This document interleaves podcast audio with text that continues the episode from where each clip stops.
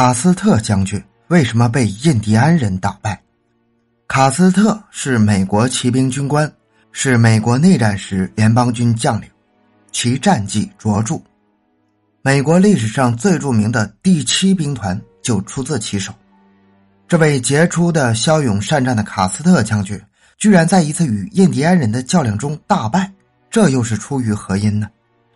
自欧洲人登上美洲大陆后，就与印第安人冲突不断。乔治·卡斯特是美国军队的一名将军，他就曾领导一队士兵与印第安人进行战斗，但是意外的惨遭失败。但是为何失败，至今也没有令人信服的理由。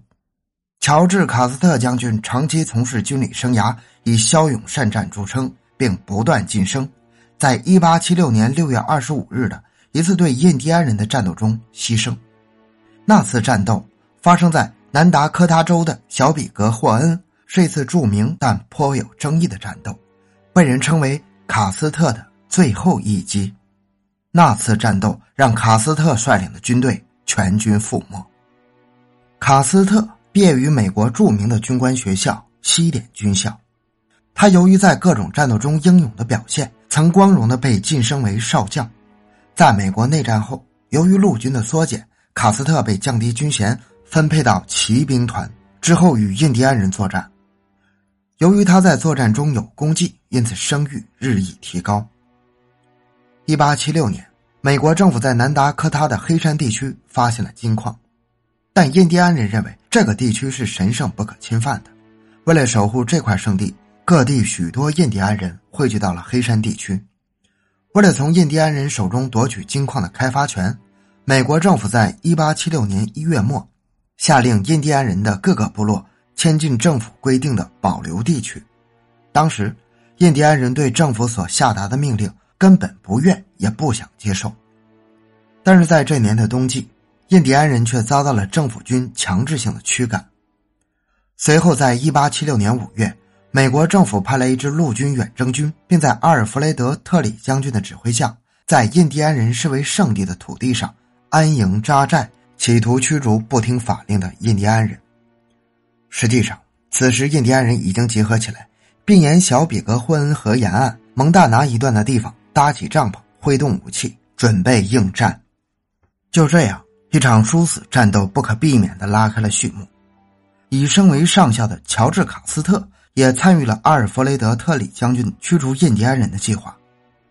卡斯特接受特里的命令，率领骑兵团越过罗斯巴德河，并用由七百名士兵组成的军队从后面包围印第安人部落。与此同时，特里和约翰·吉彭两位军官也根据作战计划，带着拥有机关枪的步兵从北面攻来。但沉重的机关枪使政府军的整个行动都慢了下来。被印第安人称为“长矛”的。卡斯特指挥的骑兵直接和迅速的向前推进，甚至在夜里实施急行军，因此导致部队的人马疲惫不堪。但还是在六月二十四日的晚上到达离印第安人营寨不远的地方，因为卡斯特和特里计划于六月二十六日在小比格霍恩会合。但是，卡斯特由于急于立功，并没有等到特里将军的到来，就单独展开了行动。他于六月二十七日早晨把部队分成三个分离的作战小组，而且不顾侦察员提出的关于印第安人的部落人数大大超过部队人数的警告，发起了迅速攻击。他命令部下弗雷德里克·宾廷带领一个作战小组，从背后阻截发现的任何印第安人。随后派马尔古斯·雷诺带领士兵进入印第安人的营寨，促使印第安人向后退，而卡斯特本人。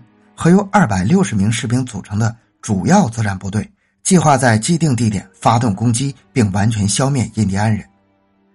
战斗结果完全脱离了卡斯特的控制，由西宫巴尔领导的印第安人成功击退了由马尔吉斯雷诺带领的队伍，随后又把宾廷带领的队伍逼上了死路。卡斯特及其士兵占领了一座小山，但在不足一个小时的时间内。他们就完全被印第安人包围，并被全部消灭。卡斯特也未能逃脱死亡的厄运。印第安人在消灭卡斯特及其部队之后，又再次向雷诺和宾廷的队伍发起冲击。激烈的战斗一直持续到夜幕降临时分，枪声持续到第二天凌晨才渐渐平息。当这次战役的总指挥阿尔弗雷德·特里将军到达时，印第安人已经撤走。这是美国陆军在征服西部印第安人战争中遭受的一次最惨重的失败。那么，卡斯特将军为什么会被印第安人打败呢？谁要负责任呢？有些历史学家认为，卡斯特将军轻举妄动、一意孤行、盲目自负，并企图为全国树立英雄的形象，这是导致美国失败的基本原因。另外，有一些认为他是在上级的命令范围内而行动。失败的责任不应由他负，还有些人则认为，责任应由雷诺和宾廷来负。他们行动缓慢，并且对卡斯特不信任，从而使卡斯特陷于孤立无援的处境。但是，许多证据是相互矛盾的，并不能令人信服。